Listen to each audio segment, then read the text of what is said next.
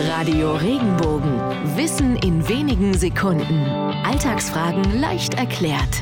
Woher stammt der Ausdruck, da wird der Hund in der Pfanne verrückt? Vermutlich stammt dieser Ausspruch aus einer Geschichte von Till Eulenspiegel. Als dieser mal bei einem Bierbrauer arbeitete, dessen Hund Hopf hieß, verlangte der Brauer, er möge Bier brauen und dabei ordentlich den Hopfen sieden. Eulenspiegel nahm ihn beim Wort und warf den Hund Hopf in die Braupfanne. Daraufhin jagte der Bierbrauer Till Eulenspiegel wütend vom Hof.